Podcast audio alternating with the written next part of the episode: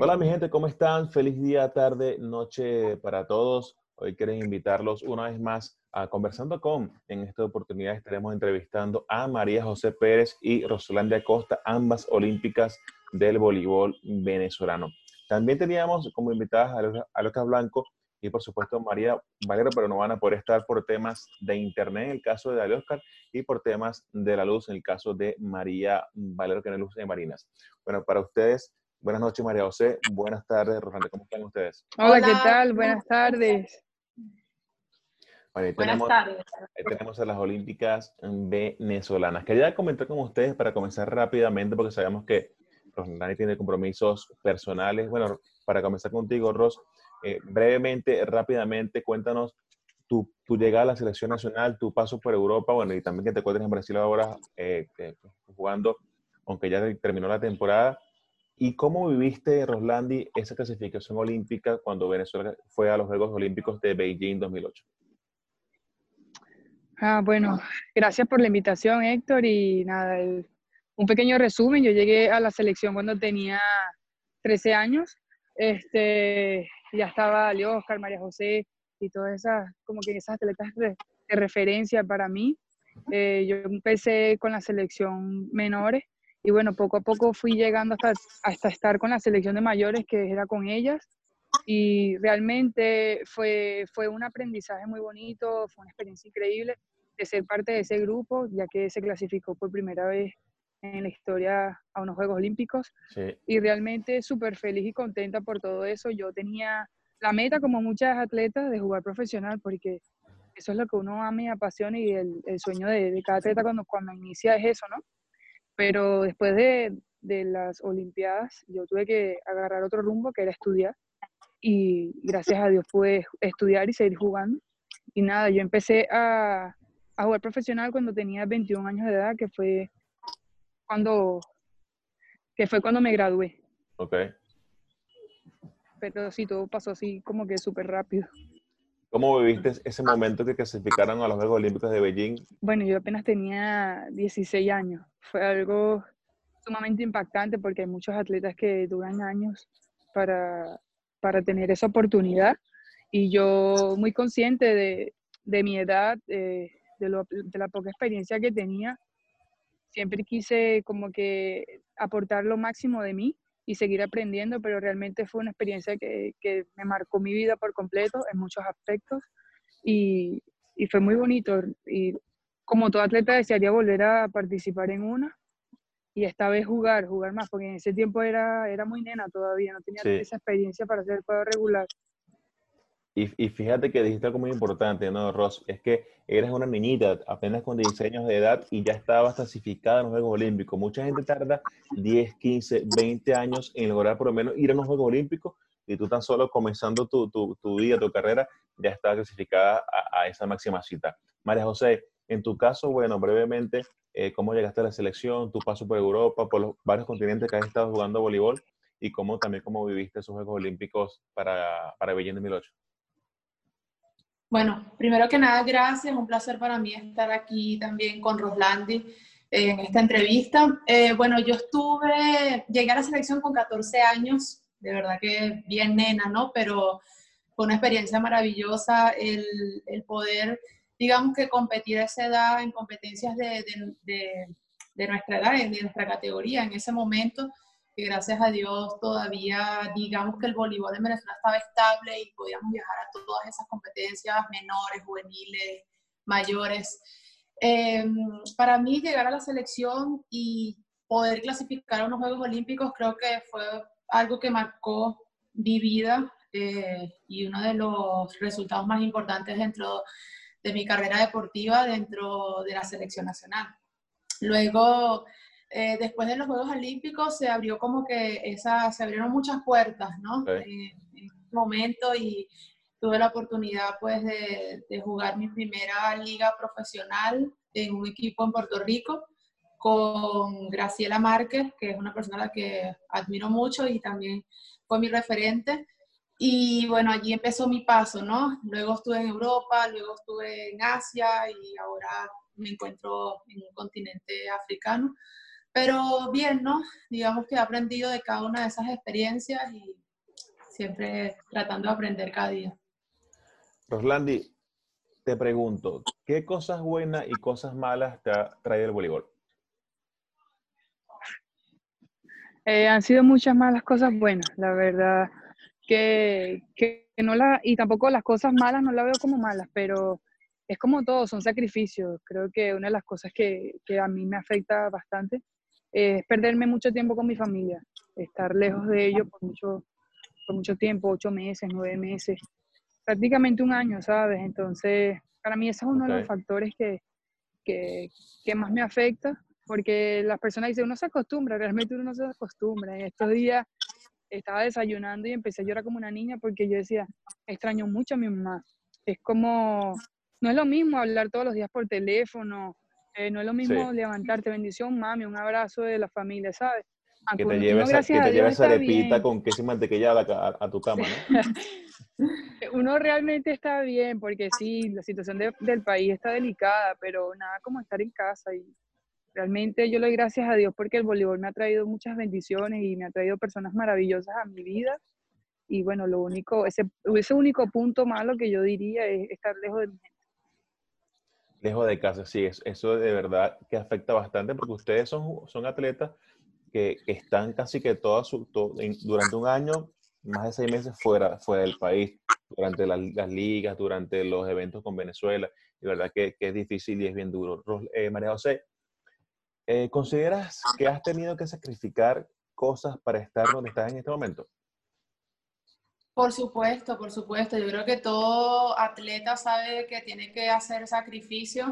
En el caso de, como lo acaba de decir Roslandi, o sea, el hecho de estar con tu familia, de perderte tantos momentos especiales, cumpleaños, bautizos, tantos eventos que nos perdemos con nuestra familia, que por supuesto que que ha sido sacrificado, ¿no? Pero al mismo tiempo nos ha dado buenos resultados y hemos tenido, eh, hemos sacado el mejor provecho de, esas cosas, ¿no?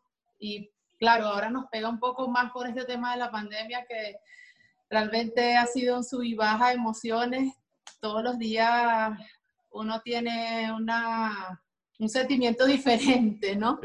Entonces, sí, se vuelve como que más a flor los sentimientos en este momento. A ver, Roslandi, ¿tienes alguna anécdota eh, que haya marcado tu vida como atleta de voleibol? Aparte de las Olimpiadas. La que tú quieras. Para mí siempre será el número uno las Olimpiadas, la clasificación a las Olimpiadas. Y después de las Olimpiadas fue jugar en, en la universidad, en la División 1 de NCAA en Estados Unidos. Porque fueron esa fue algo que yo tenía siempre como meta. Cuando yo dije, bueno, ya que no puedo jugar profesional todavía, porque tengo que estudiar, yo quiero estar en la mejor liga de Estados Unidos, eh, como quien dice, de, deportivamente y académicamente. Y cuando lo logré fue algo realmente gratificante. Sí, hay que, hay que aclarar a, toda la gente que nos ve a través de, este canal de YouTube de Voleo Perfecto, y que cuando estudias en Estados Unidos y en esas universidades que hacen vida en, la NCAA, no puedes jugar con un club profesional. Inclusive, eh, y le pasó creo que a Elena Berterán, ella colocó en, en, su currículum que jugaba con Club Los Jardines, que sabemos que Club Los Jardines es un club de, de, una parte del valle, que no es un club como tal, que, que te da, pagan por eso, y por esa razón no pudo jugar la NCAA. Creo que fue así, si no me equivoco que es que no, no, no puedes jugar como profesional para poder estudiar en las universidades que hacen vida en la NCAA. Y si me equivoco, que me corrija, Rosana, que estuvo allá un buen tiempo estudiando en Estados Unidos. No, sí, es así. Ellos realmente investigan todo y no se puede, no se puede jugar antes. Correcto. María José, ¿cuál es la mejor parte de competir? Bueno, yo creo que es el proceso. Es, definitivamente es lo que pasa para llegar al momento de la competencia, ¿sabes? Yo me acuerdo que cuando estuve en Indonesia, en el club de Indonesia, yo eh, nos tocó una china entrenadora y era horrible porque todos los entrenamientos eran horribles. O sea, era, yo, nosotros creo que siempre nos imaginábamos cómo entrenaban los chinos. Bueno, esa china era así y me acuerdo que ese año fue demasiado bien porque quedamos campeonas, ganábamos todos y yo, decía, yo después que gané la, la, la final, yo decía, esto es todo. O sea, yo no sentí esa emoción de cuando tú ganas algo. O sea, fue así como que, y fue el proceso lo que realmente disfruté para llegar allí, ¿no? O sea, todo lo que sufres, todo lo que lloras, todo lo que te ríes, todo lo que pasa con tus compañeras, que es lo que realmente es satisfactorio, ¿no? Y cuando ya tienes el resultado en tus manos es cuando dices, wow, ya, es esto, todo valió la pena. Y yo digo que, que eso es lo que más me gusta a mí, ¿no? El disfrutar el proceso de cada competencia y antes de un partido y todo eso. Fíjense, ustedes que han sido atletas que muy jóvenes han estado con la selección nacional, desde los 13, 14 estuvo María José, desde la pequeñita estuvo también Ronnie Acosta. Y fíjense que a diferencia de la mayoría de los jóvenes o de los adolescentes de cualquier parte del mundo, ustedes han tenido una vida diferente. Y cuando le hago este preámbulo, le quiero preguntar a las dos si piensan que les faltó algo eh, por vivir como adolescente. Bueno, yo en mi caso, yo diría que no, o sea, nosotros vivimos todas nuestras etapas y las disfrutamos, ¿sabes? No, yo no puedo decir que, ay, bueno, no, es que no fui a las fiestas, es que no fui a los 15 años de mis amigas en el liceo. O sea, vi eso, nosotros los 15 años lo, disfrutábamos todas en, en, la residencia y era como que, o sea, te, te haces un nuevo, un nuevo núcleo de amigos, haces un nuevo núcleo de personas y ya es, tu vida cambia totalmente. Eh, digamos que es eso, ¿no? La parte de la familia, que no estás con tu familia, pero eh, eh, obtienes otra familia, digámoslo así. Okay. ¿Qué piensa Roslandi? Bueno, yo eh, realmente, por ser hija única, fue más complicado. Antes de llegar a la selección ya yo era súper sometida. Mis, padres son muy estrictos. Entonces, eso de fiesta y esas cosas, yo no estaba acostumbrada. Que eso no me afectó mucho cuando llegué a la selección. Creo que por eso me adapté muy rápido al sistema de, entrenos y todo, porque en ese tiempo se entrenaba muchísimo. Y recuerdo que cuando yo llegué se entrenaba hasta a, las 5 de la mañana, porque eran muchos grupos, había muchas atletas. Y realmente no siento que, siento que debí disfrutar más mi, mi niñez, mi juventud, pero bueno, ya cuando se entra a la selección es otra cosa, tienes que madurar más rápido de tu edad.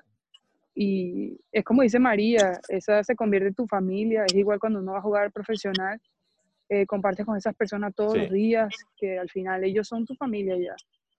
Pero de resto. Y, y fíjate que, que, es verdad, porque cuando uno ve las fotos en sus redes, en sus redes sociales, que si el cumpleaños de, tal o la boda de Pascual, siempre son los, mismos atletas que están como que acompañando a, a, su hermano de, del deporte, porque para mí creo que todos son familia y a su vez van a convertirse en entorno, ¿no? Y creo que que, esa adolescencia, que no, no nada más la fiesta, porque puede ser de repente que si los amigos del liceo hicieron compartir, no pudo ir porque tuvo que ir a, jugar a Brasil, a jugar a, Japón, a cualquier país, a vestir la camiseta de Venezuela. Roslandi, tú has estado en muchas conferencias importantes, eh, bien sea con clubes o con la selección nacional, ¿no? Una de ellas, bueno, ya sabemos, estuviste en el Campeonato Mundial de Clubes, has jugado en Italia, has jugado en Brasil. Y quería preguntarte esto, ¿no? ¿Qué herramienta mental usas cuando estás bajo una situación de presión durante un partido? Para, para que salir adelante y que todo le salga bien.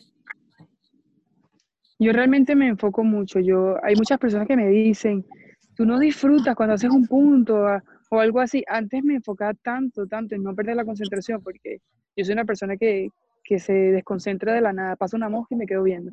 Entonces, esas cosas, por eso yo me enfocaba tanto en no perder la concentración en el juego y poco a poco con, con, el tiempo y la experiencia fui también aprendiendo a disfrutar, pero hay muchas veces que cada punto yo no lo disfruto de, de manera igual o similar, porque eso cada vez una celebración es un desgaste de energía. Y cuando hay un momento de presión, yo simplemente respiro, respiro mucho y trato de enfocarme en lo, en lo básico, en lo, como quien dicen las técnicas.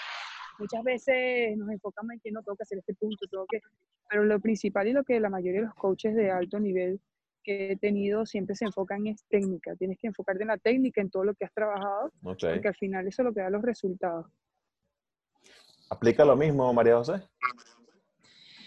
Sí, sí, bueno, yo, yo cuando tengo un partido de mucha presión, también mantengo, trato de mantenerme enfocada haciendo otras cosas. O sea, no, no pensando en el partido, sino, bueno, me pongo a escuchar música, una de las herramientas que también escucho mucho es la respiración. Yo, yo medito también, porque hay partidos que, realmente sí, pues te dan mucha presión y que por más que tú no quieras, si no sabes manejar esa presión, te puede afectar al momento de tu rendimiento en el partido.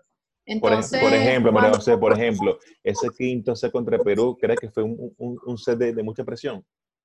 Cuando hablamos Mira, en, en 2008. Fue, lo fue, pero en ese tiempo tenía, tenía, era muy chama, pues, okay. o sea, era, yo, era como ese rojo, era disfrutar, yo lo estaba disfrutando. O sea, sí había presión, estábamos ahí como que, además que el público de Perú tampoco era fácil, entonces, este, pero era como que más disfrutarlo, porque la presión no la teníamos nosotras, la presión la tenían ellas, Correcto. porque estaban en casa, así que para mí en ese tiempo no, digamos que no, no sentí esa presión así, sino más, más la emoción. Es verdad, es verdad porque, bueno, ustedes no tienen nada que perder y Perú sí tenía mucho que perder porque eran, eh, creo que era, la, era la, el, el, último ciclo de jugadoras emblemáticas del equipo peruano.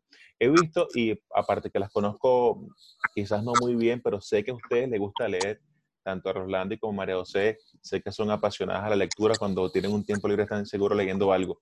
¿Qué libros recomiendan a los atletas de cualquier deporte que tienen que leer para de repente que, que ese libro te, te, te, te, sea de ayuda para ser mejor atleta? Mira, yo, yo por lo particular, yo no soy de leer libros de psicología ni okay. de nada de eso. Yo más Te iba a decir yo. okay. A mí me gustan esos libros de Pablo Coelho, de historias, okay. así. Entonces... Hace poco estaba leyendo uno que es muy bueno, que se llama Sobrenatural y trata sobre la meditación. Entonces, bueno, de repente eso también como atleta nos puede ayudar, ¿no? A meditar, a meditar, la, la visualización y todo eso. Entonces, de, deme, deme sus tres mejores libros que hayan leído y que ustedes recomiendan con los ojos cerrados. Ok, Ro, empieza. Es que la verdad, yo también soy así, yo no leo nada de cosas de psicología, sociología, yo no leo nada de eso, lo mío es finanzas, economía. Ok. Entonces, es como que trato de hacer algo fuera del voleibol cuando me hablas de psicología y cosas así, yo ya como que ese tema lo compartiría o lo dialogo con mi psicólogo como tal, ¿sabes? Okay. Pero cuando tengo mis tiempos libres como ahora, me gusta emprender en algo nuevo, en algo que tengo un poco de conocimiento y quiero seguir desarrollando. Entonces lo que te podría recomendar son puros libros de... Padre rico, padre pobre. Retirarse joven y rico. Abundante. Exactamente, cosas así. Está bien, está bien. Bueno, fíjense que algo, algo muy importante también, muchachas, eh, en la vida de un atleta ¿no? de alta competencia es el tema de la alimentación. Y les pregunto a cualquiera de las dos que quiera responderlo. ¿Cómo ustedes creen que debe ser la alimentación de un atleta de alto rendimiento? Balanceada. O sea, por lo menos en mi caso, yo sí me cuido bastante. o, o, lo intento, trato, no, no es que soy así súper obsesiva con, con la alimentación. O sea, yo como lo que sea, pero trato de comer lo más sano posible, de comer mis proteínas, de comer granos, o sea, que incluye todo. María José, eh, si tuviese la oportunidad de contarte con tu yo de hace 20 años, ¿qué le dirías? Le diría principalmente que, que estudiara. Okay. que estudiara, que, que hiciera una carrera aparte del voleibol, ¿no? Y que disfrutara más cada momento, porque, o sea, yo, yo lo he disfrutado, yo siento que he disfrutado mi carrera en todos los aspectos, pero sin duda tomaría mejores decisiones a la hora de, de escoger una liga o algo que de repente me hubiese llevado un poco más lejos, ¿no? María José, uh, eres una, una, jugadora muy experimentada y, y igual que Roslandi, has tenido también muchas competencias importantes con Venezuela. Bueno, vale acotar que, que clasificar a los Juegos Olímpicos, que yo creo que ha sido como uno de los objetivos más claros y, y, y, más altos que han tenido ustedes, porque a pesar de que lo hicieron con temprana edad, tuvieron la gallardía de derrotar a un equipo de alto nivel como era Perú en esa época. Hoy, hoy día no tanto, pero en, ese, en esa época las peruanas eran como que las favoritas a llevarse ese cupo a los Juegos Olímpicos de Beijing 2008 por Sudamérica. Seguramente también te, te has visto muchas facetas de muchos atletas que quizás unas son buenas y otras no tanto, pero quiero saber eh, qué opinas tú, María José, de la humildad en el deporte. Bueno, mira, ese es un tema, ¿no? Porque Em, yo he visto jugadoras realmente buenas eh, que son experimentadas y son muy humildes. Son personas que si tú les pides una foto, se van a parar, se la, se, se, la van a tomar contigo, si, si, te puedes hablar con esa persona tranquilamente sin sentir ninguna eh, diferencia porque tú eres mejor que yo, ¿sabes? Nada, nada de eso. Como también hay jugadoras que, que tienen mucho ego, ¿no? Dentro de la cancha. Esas jugadoras que tú de repente dices, bueno, pero les da resultado porque igual son buenas y, bueno, no soy humilde, pero igual sigue siendo famosa y sigue siendo una referencia. Entonces yo creo que eso depende de, cada perspectiva, de cada persona, como tú lo veas. Para mí, pues es muy importante, yo, yo pienso que el tener humildad, el reconocer tus errores, tanto dentro como fuera de la cancha, es importante, ¿no?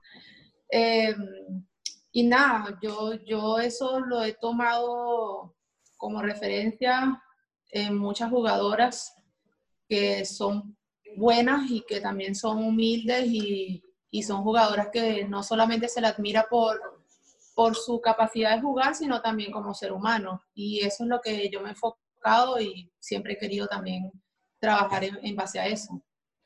Hablando de juego, María José, ¿qué deportes ves que no sea el voleibol? Bien sea por televisión, bien sea que vas a, un estadio de fútbol. O sea, ¿qué deporte es para, o para distraerte o, para de repente ver algunos ejemplos como atleta?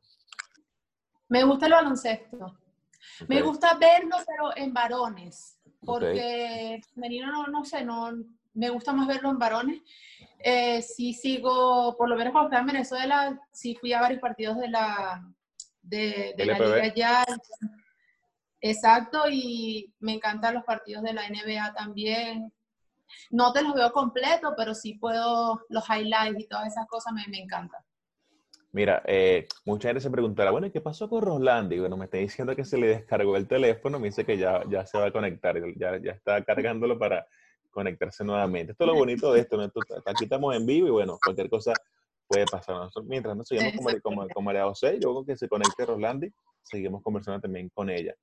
Eh, María José, eh, hay mucha gente, que, muchos atletas jóvenes que te siguen como ejemplo, ¿no? Como atleta a seguir. Tú cuando estabas joven, me imagino que también seguías a un atleta como referencia para, para ser como ella o como él en el mundo del voleibol. Quiero que me, me comentes si tenías esas personas que tú, que tú seguías y además me, me digas qué tienes que decirle a esos atletas que te siguen a ti como ejemplo para llegar hacia donde tú estás o inclusive llegar más arriba, ¿no? Para mí mi jugadora referente en Venezuela fue Graciela, Chela Márquez. Eh, no solamente por su disciplina dentro de la cancha, sino también lo, lo, tenaz que era ella para jugar, ¿no? Esa pasión que tenía, esa seguridad que, que ella transmite en la cancha. Eso me, me gustaba mucho de, de Chela.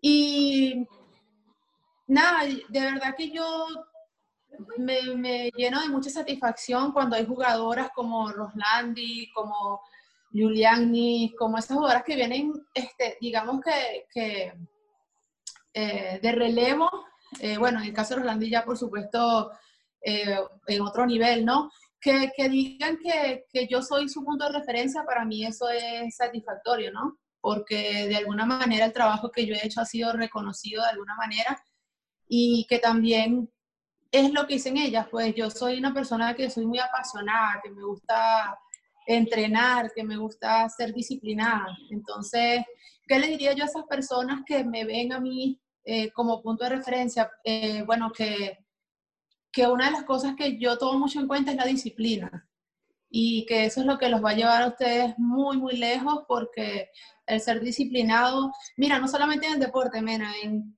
en todo, en todo lo que tú tengas propuesto en tu vida, sea lo que sea, los estudios, eh, la disciplina es, es, muy importante. Mira, a partir de este momento, cuando ya se, se recupera acá de Costa, van a escuchar unos llantos. Ese es mi bebé que ya nació hace ocho días atrás. bueno, ya lo estoy escuchando desde hace rato. Sí, sí, sí. De verdad que es una hermosura ser padre. En este caso, en, en, en, en lo personal. Y de verdad que, que lo amo con locura. Rosandi, ya te estás recuperando. Hablamos con María José, le hicimos una dos, tres preguntas que que te las perdiste, pero bueno, luego la ves en, la entrevista para que veas qué respuesta dio. Le hice una a ella, quiero hacerte la ti nuevamente, creo que no te la hice, Roslandi, y es que, ¿qué le dirías a tu yo de hace 20 años? A mi yo de hace 20 años. Sí. ¿Qué le dirías? Me agarraste fuera de base. intensa, ¿verdad? Sí. Este, bueno, ¿qué le diría? Este, que me, que me siguiera esforzando por mi sueño, que fuera muy disciplinada, que estudiara, que aprendiera de todo un poco, porque eso, de eso se trata la vida, de aprendizaje. Y nada, que, que con constancia, dedicación y disciplina se puede lograr todo lo que uno quiere. Ok, la de, la de María José también fue muy breve y muy precisa. Muchachas, eh, ustedes ya tienen experiencia olímpica, eh, nunca lo voy a dejar de decir, fueron a los Juegos Olímpicos de Beijing 2008. Me siento orgulloso de que ustedes hayan podido asistir a ese evento y representar a Venezuela con mucho orgullo. Pero bueno, como ustedes saben y todo Venezuela lo sabe, el equipo masculino pues va a ir por segunda vez a los Juegos Olímpicos, en este caso en, en, Tokio 2020, que se va a hacer en el verano del año 2021. Ustedes como ya jugadoras olímpicas, ¿qué consejo le darían a los atletas que van a ir a, a esa competencia? Aunque no sabemos quiénes son, sabemos que van a ser 12, no van a ser 14, van a ser 12, pero, ¿qué le dirían ustedes a esos atletas que vayan por Venezuela como consejo para esa competencia? Bueno, respondo yo. Yo les diría que disfruten muchísimo, que se tomen fotos con todos los, los, jugadores famosos que vean, porque yo me acuerdo que en nuestro caso, pues nosotros ni siquiera pudimos ir a la inauguración. Y eso a mí me dolió muchísimo. Esa, es otra pregunta. ¿A dónde, me la responde? A mí me yo, quería disfrutar todo, cada cosa de los Olímpicos, ¿sabes? María José llorando, llorando. No, no no voy a dejar ir, eso es injusto. ¡Qué injusticia, Dios mío! Y, y bueno, para mí fue eso, de verdad, ojalá ellas tengan la oportunidad de ir, de disfrutar todo eso. Eh, Sí, yo creo que eso, ¿no, Ro? Porque yo diría que si vuelvo a repetir en los Juegos Olímpicos lo, lo, disfrutaría más desde ese punto de vista. Nosotros éramos, o sea, la disciplina de nosotros era muy fuerte, ¿no? Y, y bueno, que nosotros lo disfrutamos a nuestra manera. Yo me acuerdo que nosotros fuimos a ver la inauguración en unas pantallas grandes, eh, como en un parque que había... Con límites, pero lo disfrutamos. Sí, sí, sí. Bueno, yo diría que, que se lo disfrutaran al máximo. ¿Qué consejo le haría a Roslandia a los muchachos? Sabes que ahí vi una frase de J Balvin que dice, la cuarentena saca, saca lo mejor. Estoy pensando que lo único que he aprendido en esta cuarentena es a vivir el día a día. Mañana no sabemos qué pase y así debería ser la vida y pensando que la cuarentena o nos saca lo mejor o nos saca lo peor de nosotros. Es como algo parecido como la fama y el dinero que a veces nos saca lo mejor o lo peor o ambas. Y aunque yo no me siento famoso porque depende con quién te compares, y aunque no me siento rico porque depende con quién te compares, obviamente sí tengo muchas bendiciones, pero no sé, creo que la realidad ya no va a ser tan normal como lo era antes, pero no quiere decir que vaya a ser mala, va a ser diferente. Entonces, para esos atletas que van a tener, eso no se logra todos los años, aparte de que, que no se olviden de dónde salieron, quiénes son, eso les va a seguir abriendo las puertas a donde quiera que vayan. Creo que de, de los que van, este, eso le va a dar mucho más eh, luz a su carrera, y creo que tienen que aprovechar esta, esta bonita etapa que están teniendo en su vida, porque sin duda alguna eso es algo que o los puede llevar muy lejos o los puede dejar hasta allí. Y yo creo que cada, cada persona tiene que tener eso en claro, tener que, que, cada etapa que llega o cada reto que llega a tu vida es para un aprendizaje, es para siempre llevarte a un punto más alto. Que, pero lo principal, sin duda alguna, es disfrutarlo, disfrutarlo porque Solo ellos saben el sacrificio que es jugar para Venezuela, solo ellos saben todo lo que han pasado, han sufrido, y yo, María José, como parte de la selección también, lo sabemos, y que nada, disfruten, en lo mejor de ellos y mucho éxito a todos. Fíjate que ya adelantaba eh, María José ¿no? el tema de que no pudieran asistir a, la inauguración de los Juegos Olímpicos de Beijing 2008. Una de las razones, para mí, yo lo discutía con los muchachos, los Olímpicos de Beijing, que son absurdas, ¿no? De que ustedes juegan mañana. Y, yo con, con, ellos yo decía lo siguiente, ¿no? Conversábamos que, espérate, sabemos que, que sí, que es un evento importante, pero hay que también saber dónde estamos parados, ¿no? Que, que, que si sabías que que iba a ser muy difícil que Venezuela clasificara a la segunda ronda en Beijing 2008 y, y eso que hay que sentarse muy bien donde, sobre la mesa y decir, es verdad, de un 100% no tenía ni siquiera el, el 80 o 90% de probabilidades de ganar. ¿Por qué perderte la inauguración sabiendo que no sabes si vuelves a ir a, a, los Juegos Olímpicos? Algo que tan difícil que es, tan, tan trabajado, eh, lograr ese cupo y no asistir. Y, esa era mi pregunta con ustedes. ¿Ustedes están de acuerdo con la decisión de Tommy Fernández cuando le dijo, no vamos a ir porque tenemos un juego mañana, hay que descansar para, para ese juego mañana?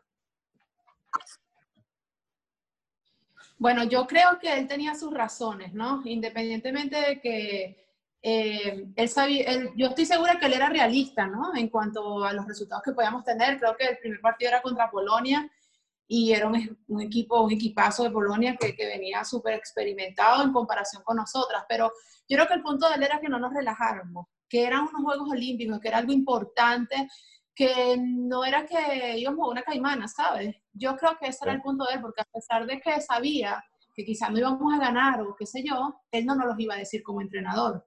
Él no nos iba a decir, mira, ¿sabes qué? Váyanse a la inauguración, no descansen, mañana jugamos, pero bueno, no, porque él como entrenador no, te, no, no, no va a asumir ese rol, ¿sabes? Yo sí me dolió, a mí me dolió muchísimo, Rolando lo está diciendo, yo lloraba de la rabia porque yo decía, concha, son, es una inauguración, son nuestros primeros Juegos Olímpicos, pero al mismo tiempo hoy en día entiendo las razones de él. O sea, como entrenador me pongo en su posición y quizá él no iba a, a que su equipo se relajara de alguna manera y lo hiciera, digamos, peor, no sé.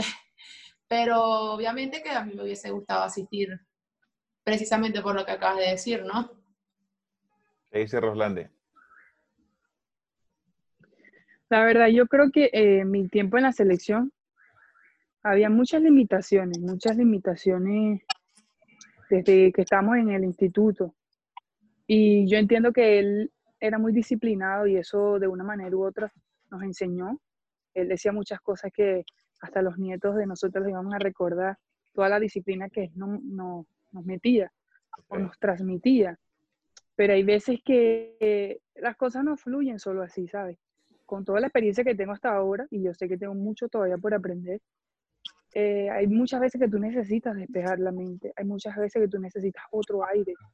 Eh, por más que tú ames el voleibol o por más que tú ames tu trabajo, si tú te, te, enfocas solo en hacer eso y no tienes un minuto para ti, aunque es un minuto para respirar o simplemente caminar, eso hace las cosas más complicadas, más, más, más difíciles. Y yo creo que esa ida a las Olimpiadas y no tener ese primer, esa primera oportunidad de ir a esa inauguración fue, fue duro porque eso es una de las cosas más bonitas, la inauguración. Entonces entendimos el punto de vista de que no nos podíamos relajar, que teníamos una competencia importante, eh, la, creo que la más importante de nuestras vidas y era un partido importante, pero creo que a ese nivel ya todo el mundo estaba consciente de la responsabilidad que tenía cada uno. No creo que, y especialmente yo estando con un grupo de mayores, no iba a tener la, la, la mente tan inmadura para pensar, no, venimos para pasear, ¿por qué no? Y él siempre fue un entrenador realista, pero también con mucha disciplina. Y creo que muchas veces él dudaba de todo lo que nosotras eh, confiamos en él con respecto a esa disciplina que nos, que nos transmitía. Porque el, para él era como un poco miedo de que nosotros nos relajáramos, porque no era solo en esa competencia, fueron en muchas competencias que, que no salíamos, que no compartíamos. Yo, por ejemplo, yo fui a Cuba siete veces, siete veces. Y tú me preguntas, ¿qué conoces de Cuba? Y te digo en los hoteles que nos quedamos, porque de resto no conozco absolutamente nada. Creo que la única vez que tuve la oportunidad de ir fue a, a La Habana Vieja. De resto yo no conozco Cuba. Entonces, cada vez que viajábamos era así, era como algo todo militar y la vida no es así en sí. Entonces, con la experiencia que tuve en Estados Unidos, con los clubes profesionales, yo creo que es un poco más de confianza que, si hay que, que hay que transmitirle a los atletas, ¿sabes? Porque cuando tú tienes una buena confianza con el atleta y un buen diálogo, se llegan muchas cosas. Y eso faltó mucho en la selección. Bueno, fíjate que yo recientemente creo que todos vimos la serie de Last Dance, no sé si ustedes la pudieron ver, la de Michael Jordan y los Chicago Bulls, donde hay una parte que lo que dice Rolandi se ajusta a eso, ¿no? Eh, recordemos que Dennis Rodman era un atleta que no era nada normal, era un atleta muy loco, ¿no? Y, y su técnico, Phil Jackson, lo dejaba salir. El tipo le pedía a veces, mira, quiero despejarme la mente, me quiero ir a Las Vegas dos días, vaya si venga. Claro, el tipo no duró de durar cinco días en Las Vegas. ¿Ah? El tipo no regresó, se fue a Las Vegas, pero no regresó. Sí, no, le dieron dos días de permiso y llegó como al quinto día, ¿no? Pero cuando regresó y jugó, hizo de todo, jugó perfecto. O sea, son, son cosas que a veces, que a veces, como dice Ronaldo, faltan, ¿no? Para que después en la mente y, y se pueda quizás jugar mucho mejor.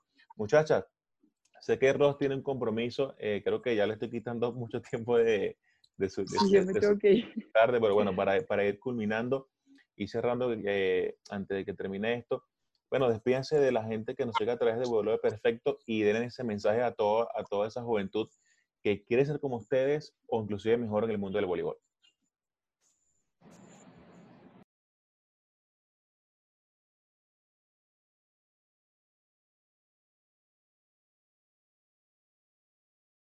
No, bueno, agradecida de verdad por esta entrevista, un placer para mí. Eh, contenta de escuchar a Roslandi también, de saber un poco más también. Eh, darles a todos, no sé, mi más sinceras palabras de, agradecimiento. Y bueno, nada, que, sigan a Voleo Perfecto. Gracias por, por esta entrevista tan, tan interesante. Bueno, Héctor, de verdad muchas gracias por, siempre tomarme en cuenta y estar pendiente y como quien dice, seguir mi, carrera, mi trayectoria. Muy agradecida desde siempre. Y también gracias, María José, eh, por sumarte. Eh, fue muy bonito tener esta entrevista, aunque no tuve mucho tiempo, pero lo logramos. Y nada, todas esas personas de, de Venezuela, del mundo, que sigan el voleibol y también que sigan a Voleo Perfecto, a todos aquellos jóvenes que, que sigan luchando por sus sueños, que estudien, que se eduquen en todo lo que a ellos realmente les guste, que, tengan, que hagan con pasión todo lo que realmente desean, porque sin duda alguna eso es una de las claves. Este, que sigan adelante, les mando un abrazo a todos, que se cuiden en esta pandemia y nada, que hay que seguir con mucha fe, que con el favor de Dios todo va a ser mucho mejor que antes y bueno, que volvamos más humanos, más solidarios y nada, hacia adelante. Así es, bueno, reiteramos que lamentablemente no puede estar Alerta Blanco y María Valero, olímpicas también del voleibol venezolano. Y bueno, yo agradecido con ustedes muchas gracias por su tiempo que me han regalado y a mí y a todos los fans de Voleo Perfecto. Que tengas para Rolando una buena tarde y para ti, Merose, una feliz noche. Gracias. Chao, Gracias, chao.